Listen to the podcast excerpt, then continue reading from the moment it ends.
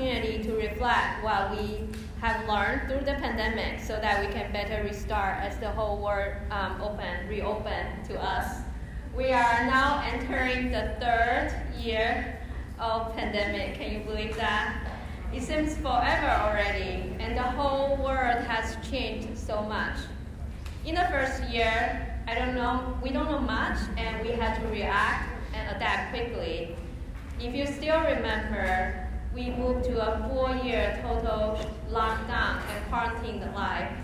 The whole nation shut down, and we sheltered in place. We quickly turned all the courses to online learning and even had virtual and remote internship.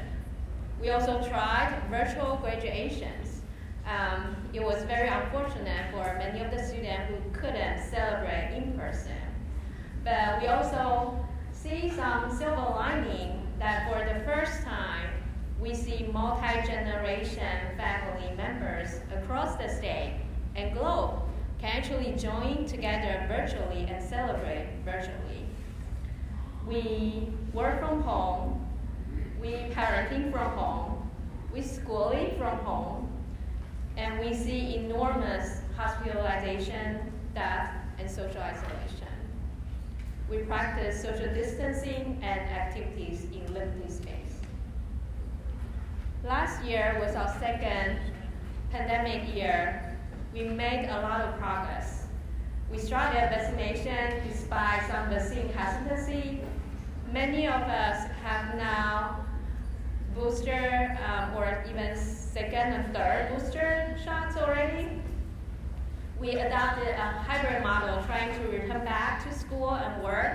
And just about when we thought that we might see the end of the tunnel, then multiple waves of new variants, um, outbreaks around the whole globe just made us to go back um, quarantine life again, at least partially we don't know when all this craziness will over, and it just feels like it never ends.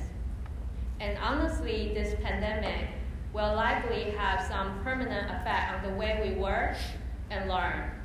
But the way we live, socialize, and move around the whole world will be different too. The pandemic has reshaped the world in ways that will last long after it ends. Things like the hybrid work from home and online learning. And as you all enter the new job market, this new arrangement, especially the flexible work arrangement, have really challenged the traditional relationship between employees and employers. And also the work time and the working hours, as well as the work-life balance, which I personally am still struggling and adjusting and also our relationship with our colleagues. Yet, what students and faculty and staff are finding that there are actually many conveniences of this new ways of learning and working. So to be honest, our student really, really enjoys online learning, although uh, we all still prefer the face-to-face social. We as faculty and staff, we also enjoy a few days interacting with each other together and then few days remote work. This is likely to stay because many of us really enjoys the convenience of not having to commute by the traffic to downtown and being closer to home and our kitchen and fridge. and similarly, the industry and business actually finding that workers are actually more engaged and focused because they are not commuting. Other kinds of virtual transactions such as telehealth, telemedicine, Online banking and streaming entertainment have also taken off. While this virtual practice may decline somewhat um, as the economy reopens, but are likely to continue well above the level that we see before the pandemic. Well, so you ask what the post-pandemic world may look like. Honestly, there's no one-size-fits-all solution. The traditional work practice will remain and offices will not completely disappear. We also found that some work technically can be done remotely. It's actually best done in person. Things like negotiations, critical business decisions, brainstorming sessions, providing sensitive feedback, and even onboarding new employees are just few examples. that may lose some effectiveness if we done uh, remotely. So as we reflect back, it has truly been a very stressful two years in the past, and we are still mastering the challenges. And I'm saying mastering, ing, and that's a process. With all the uncertainty, the severity, the duration, the response and adjustment, we pivot short-term and long-term. So as the world reopens again, and as a union leader who really cares about you and loves you, I'd like us to really just reflect back on what we learned throughout the pandemic. What are some of the good innovations or ways of living that we want to keep, and what bad habits we actually want to stop? So last spring, I shared the three E's to remember a total reset uh, for a better life. And as I reflect back, it still stays so true. So I just want to briefly um, refresh. So the first E is evaluate everything before resuming it. So choose good priorities as we restart our new life. Ask this question What is that one thing, that one thing that's really essential to you that you just cannot afford to lose? So think about that one thing and make that your priority. The second E is embrace the new things, such as the remote work flexibility, the virtual meetings, the virtual global exchange opportunities.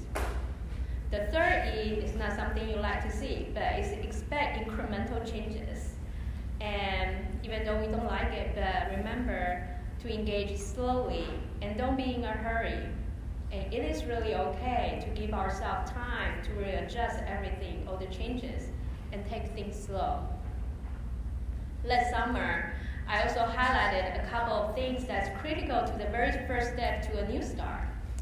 The first thing is to really take care of our emotional health and take time to breathe.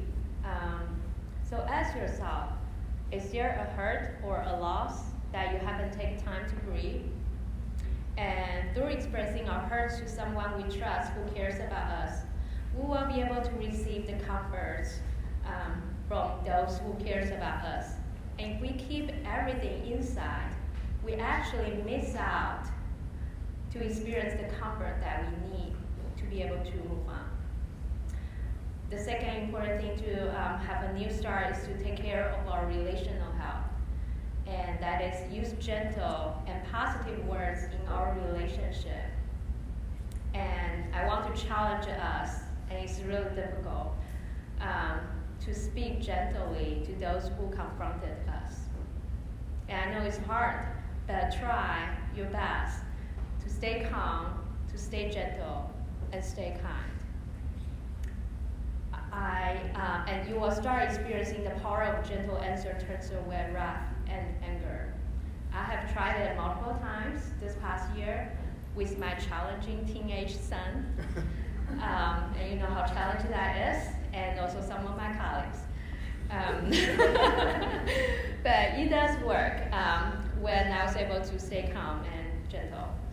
And so I also want to encourage us to use gentle words to in- encourage those who need us and be proactive. Think of ways to encourage one another.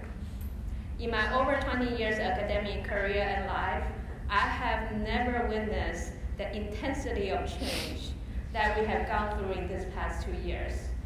We have distanced ourselves, we have changed the way we communicate, and we have re examined the priorities in our lives.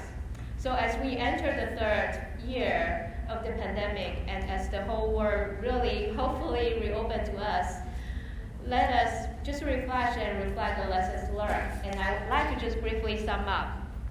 So, first, take care of our physical health. Start slow and leave breathing room.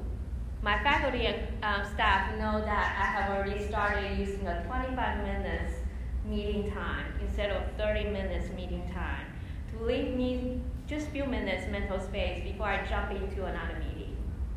And I want to admit, it is not successful many times, um, but we are getting there and things are improving. Second, take care of our emotional health. Take time to grieve our loss, whether that's big or small, so we can receive the comforts that we need to move on. And third is to um, take care of relational health. use gentle and positive words to encourage each other in our words, in our thoughts, and in our actions. So when someone offended us, ask not, what's wrong with you? But what happened? This whole world really needs more empathy and compassion. And that change can really start with us, start with you and me. And finally, let's focus on progress and not perfection.